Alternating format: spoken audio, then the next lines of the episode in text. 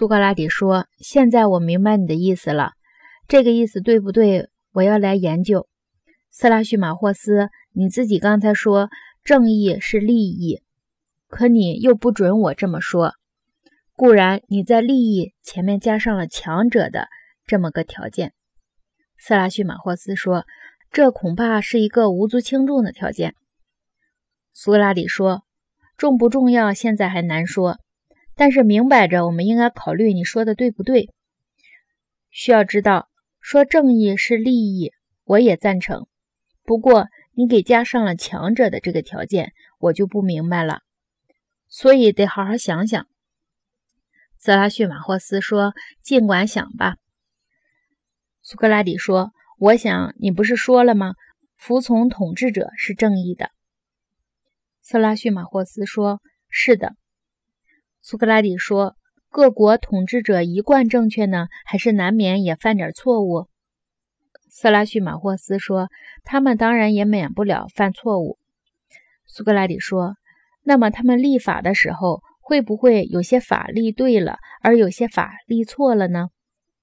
色拉叙马霍斯说：“我想会的。”苏格拉底说：“所谓立对了的法，是对他们自己有利的。”所谓立错了的法是对他们不利的，你说是不是？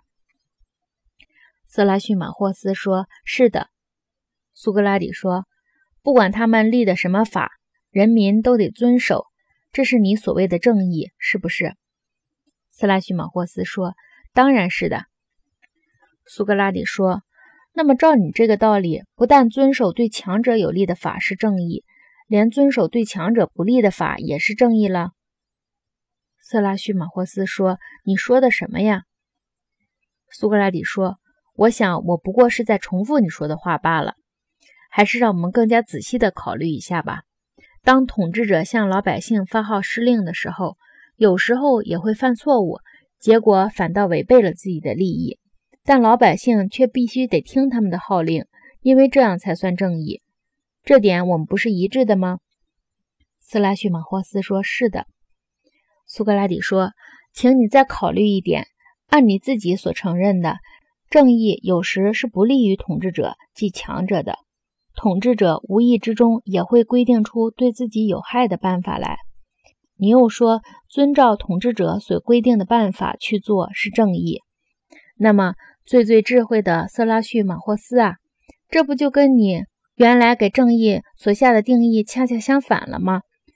这不明明是弱者受命去做对强者不利的事情吗？